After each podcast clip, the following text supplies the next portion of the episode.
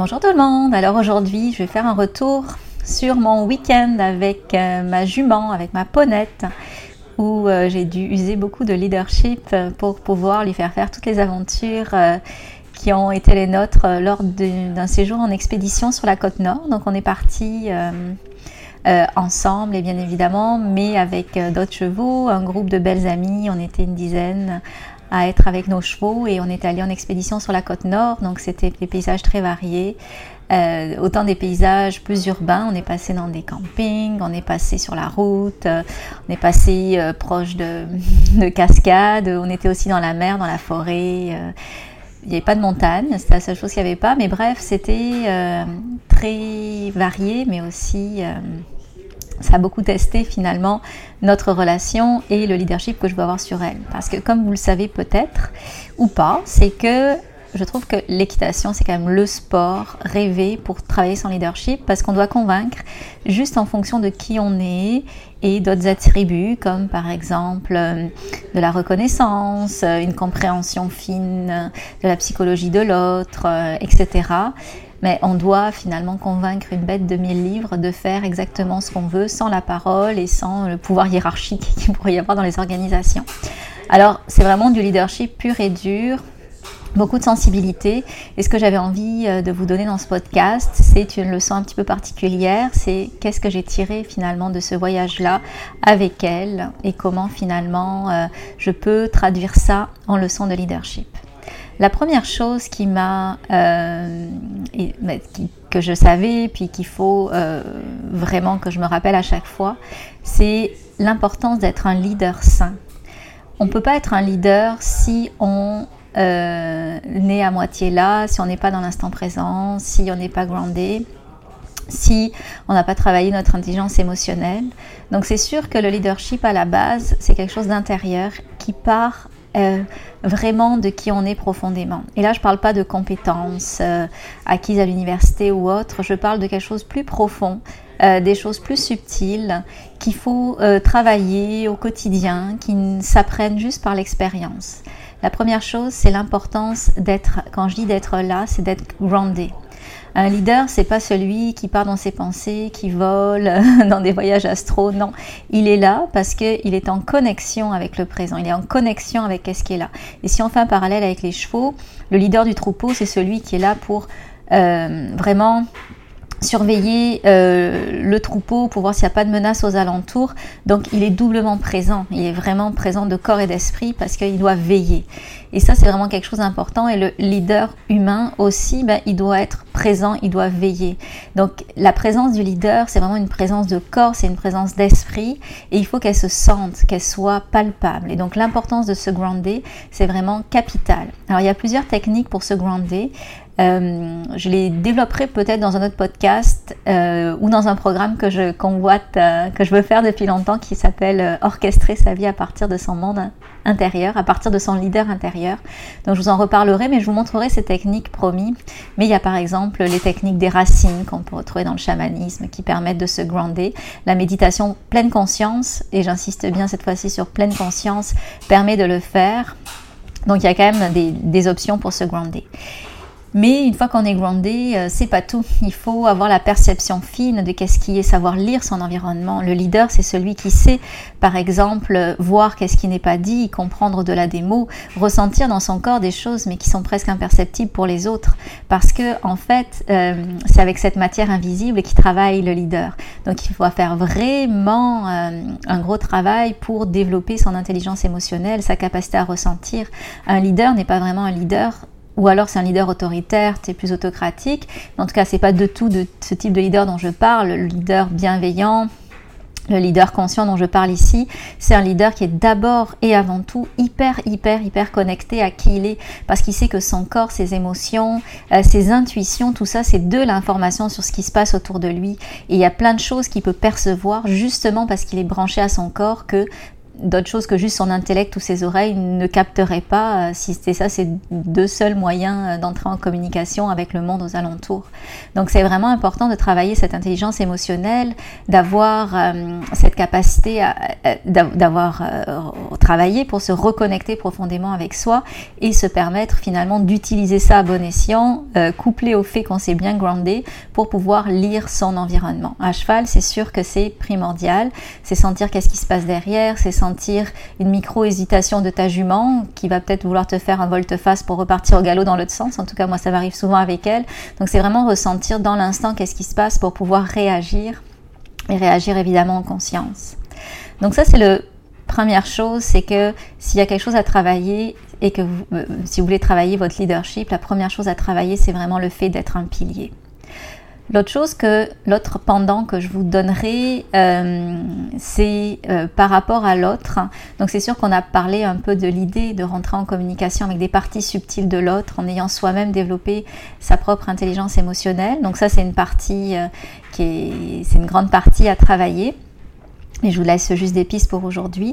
Mais euh, par rapport à l'autre personne, ou l'autre, euh, en tout cas ici c'était un animal, mais il y a vraiment, j'ai tiré des beaux constats par rapport à l'autre, quel qu'il soit, à l'autre être qui est en relation avec vous comme leader. C'est l'idée de l'aider à sortir de ses limites, à aller toujours un petit peu plus loin, lui montrer des choses et le faire intelligemment. Le faire intelligemment, ça veut dire euh, ne pas euh, le forcer à faire quelque chose qui serait trop difficile pour lui, mais euh, lui en montrer un peu, puis revenir à un état qui est plus confortable. Avec les chevaux, c'est par exemple quand on demande une immobilité, parce que moi j'ai un cheval qui qui est tout le temps en train de, de, de piaffer parce qu'elle va être devant, elle va avancer plus vite, elle a beaucoup d'énergie, c'est lui montrer qu'elle est capable de rester immobile 15 secondes. Puis après, je lui donne une récompense. Mais là, elle a comme compris que ça lui donne la bonne direction. Avec un être humain, c'est exactement pareil. On peut lui, on connaît ses limites, mais on peut lui demander d'aller un petit peu au-delà de ses limites en l'accompagnant, euh, en lui donnant du coaching et après l'aider à revenir dans sa zone de confort. Et c'est vraiment ce va-et-vient entre ses limites et la zone de confort qui va permettre de euh, d'agrandir ces, limites-là, de lui permettre de stretcher un peu comme un élastique qu'on vient agrandir. Ben, on l'agrandit, mais après on le remet euh, comme il était, et petit à petit, ben, il devient de plus en plus grand. Et c'est cette zone de confort-là qu'on agrandit. Et le secret là-dedans, c'est de récompenser. Donc déjà, revenir dans une certaine zone de confort, c'est une forme de récompense. Euh, je vous ferai pas tout un topo sur comment reconnaître, récompenser un cheval. Ben vous l'avez un petit peu compris. Euh, ça peut être par exemple lui permettre d'être en avant si c'est un cheval qui a la bougeotte et qui veut être le leader du troupeau.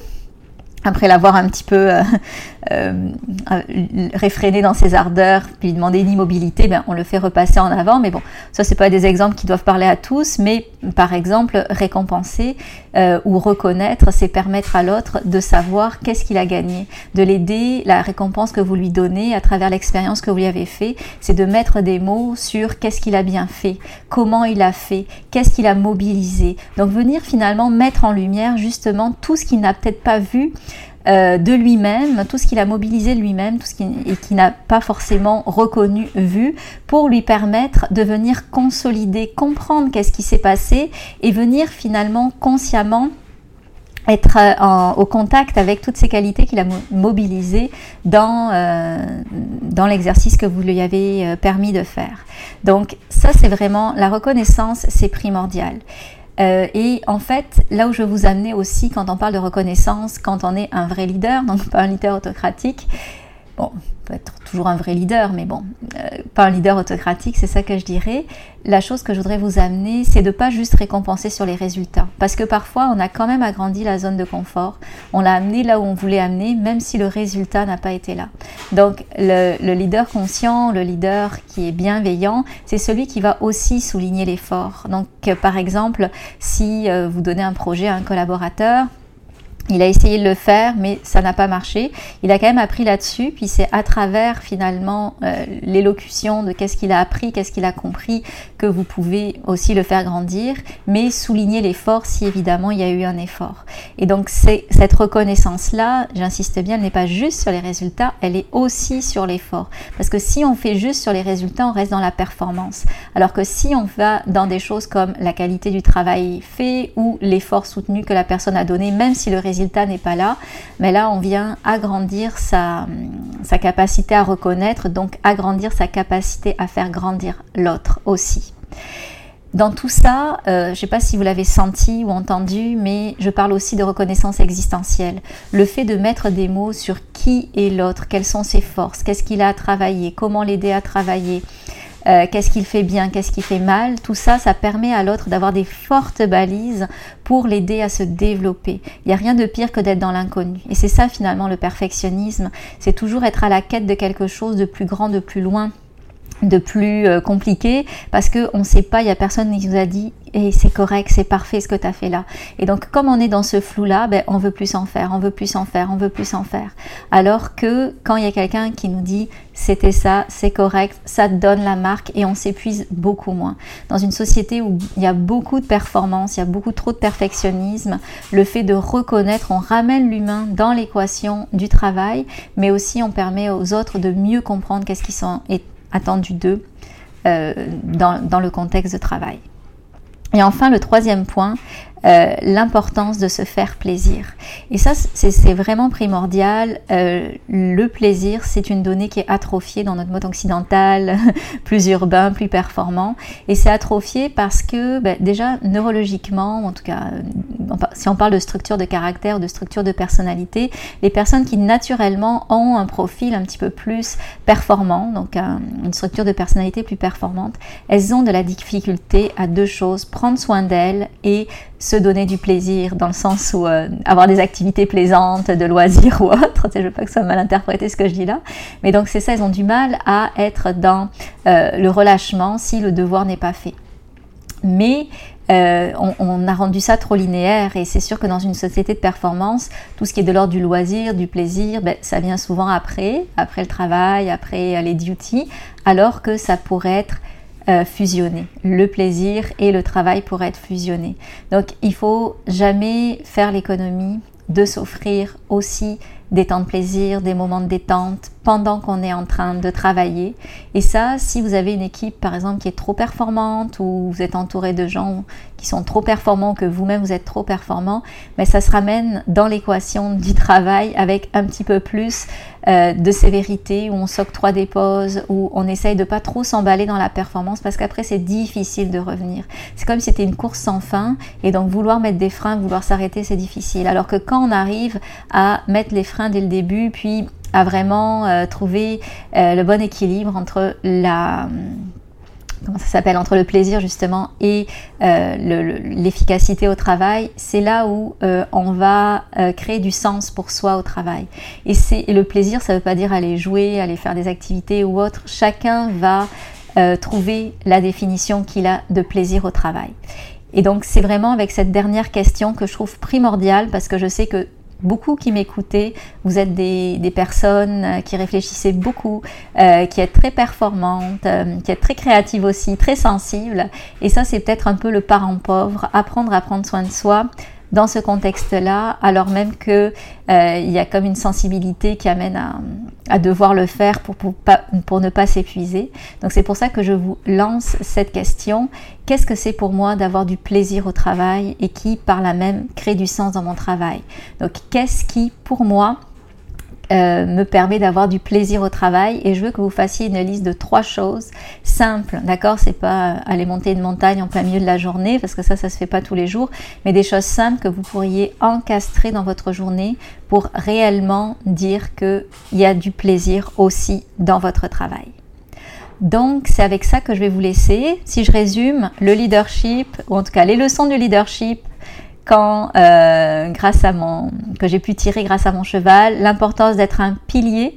Donc un pilier, c'est quelqu'un qui est à la fois grounded, c'est à la fois quelqu'un qui a l'intelligence émotionnelle de voir au-delà des mots, donc un grand discernement sur la vie l'importance de la reconnaissance qui ne se fait pas juste sur les résultats, mais aussi sur l'investissement que la personne a mis dans son travail, la qualité du travail, mais surtout la reconnaissance existentielle de qui l'autre est, de ses qualités intrinsèques euh, qu'elle a mobilisées, de qu'est-ce qu'elle a développé euh, dans le dossier que vous lui avez fait, et l'importance de se faire plaisir avec la question que je vous ai laissée, qu'est-ce qui euh, me rend, qu'est-ce qui amène du plaisir dans mon travail? Alors, je vous remercie de votre écoute, d'avoir écouté jusque-là. Ce qui m'encourage beaucoup, c'est quand vous laissez des commentaires, vous laissez euh, par exemple un 5 étoiles sur iTunes ou autre pour dire que vous appréciez, parce que ça c'est le moteur qui fait que je suis euh, hyper heureuse de m'asseoir, puis de vous parler, même si ben aujourd'hui c'était quand même fluide, mais d'habitude c'est un petit peu moins évident pour moi de parler devant personne. Aujourd'hui j'étais vraiment motivée à parler, la preuve. Donc voilà, donc si vous pouvez m'encourager comme ça par mettre un 5 étoiles ou un commentaire ou autre, ça me fera très plaisir. Et euh, je suis en train activement de, de, travailler sur mon projet orchestré sa vie à partir de son leader intérieur qui va être une série euh, vraiment extraordinaire. J'ai ça dans la tête depuis super longtemps. Je voulais l'écrire en livre. Je vais finalement le faire plus en programme. Mais j'ai hâte de vous le montrer. Puis euh, si vous vous êtes intéressé a priori, écrivez-moi un petit courriel. Je vous mettrai dans la liste des personnes à, à informer en priorité. Alors merci beaucoup. Au revoir.